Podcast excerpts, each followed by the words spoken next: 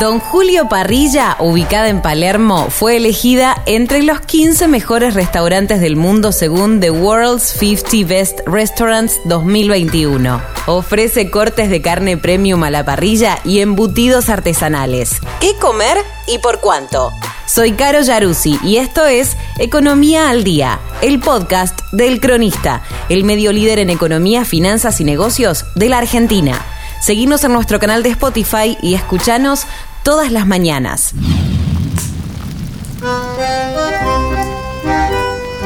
La parrilla Don Julio fue elegida dentro de los 15 mejores restaurantes del mundo y es el único argentino dentro del exclusivo ranking internacional The World's 50 Best Restaurants 2021, que todos los años elige a los 100 mejores establecimientos gastronómicos del planeta. Cuenta Luz de Sousa Quintas, periodista de clase, la sección de tendencias de El Cronista. Esta parrilla se encuentra en el barrio porteño de Palermo, Guatemala 4699, y se destaca por servir cortes de carne premium a la parrilla acompañados por vegetales y productos orgánicos de cada temporada, cultivados especialmente para el restaurante, y embutidos elaborados de manera artesanal.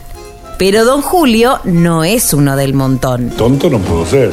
En 2020 se consagró como el mejor restaurante de América Latina y no es la primera vez que figura entre los mejores 50 del mundo entero. El prestigioso jurado de The World's 50 Best Restaurants destaca que Don Julio trabaja con ganado Aberdeen Angus y Hereford alimentado con pasto y criado en campos a las afueras de Buenos Aires, que luego almacena en un frigorífico con clima controlado durante al menos 21 días para alcanzar la madurez óptima.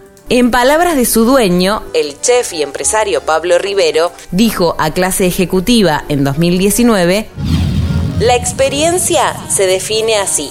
Carne argentina a la parrilla hecha a la manera tradicional, platos pensados desde un concepto de estacionalidad. Va a comer lo que consideramos que es lo mejor que le podemos dar. Va a comer animales criados a pastura, porque pensamos en la sustentabilidad y la trazabilidad de todo lo que servimos.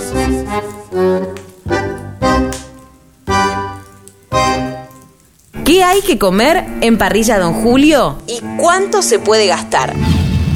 Entre las entradas, Don Julio ofrece una selección de quesos artesanales argentinos, con un valor de 1.190 pesos aproximadamente empanadas de carne cortada a cuchillo, 300 pesos cada una, proboleta estacionada de leche cruda, 920, embutidos que incluyen desde salchicha parrillera hasta chorizo, 540 pesos, y morcilla, 565 pesos.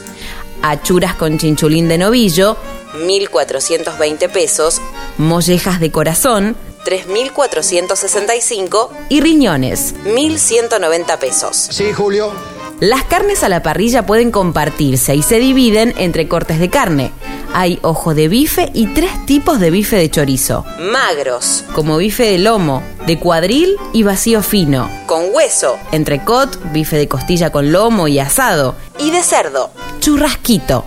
Los precios varían entre los 2.660 pesos y los 4.470. Que no se preocupen con la plata, la plata está. Como acompañamiento hay desde papas fritas, la porción sale 660 pesos. Y puré de papa y manteca de Jersey, 530 pesos. A productos que cambian con la estación. Alcauciles, a 935 pesos, espárragos trigueros 820 y boniatos 620 pesos. Todos a la parrilla.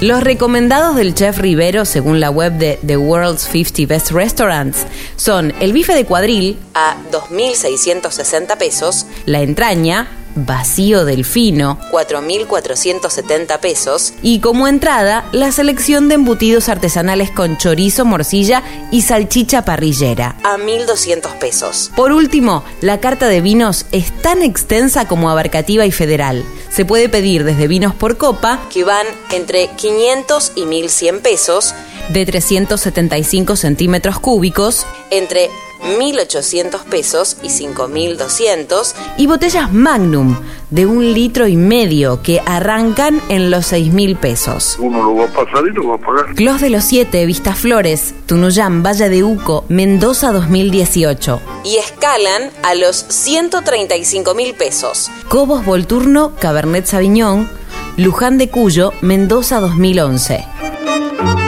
Bon appetit. Un aplauso para el asador. Esto fue Economía al Día, el podcast de El Cronista. Seguinos en nuestro canal de Spotify y escuchanos todas las mañanas. Y si te gustó, podés recomendarlo.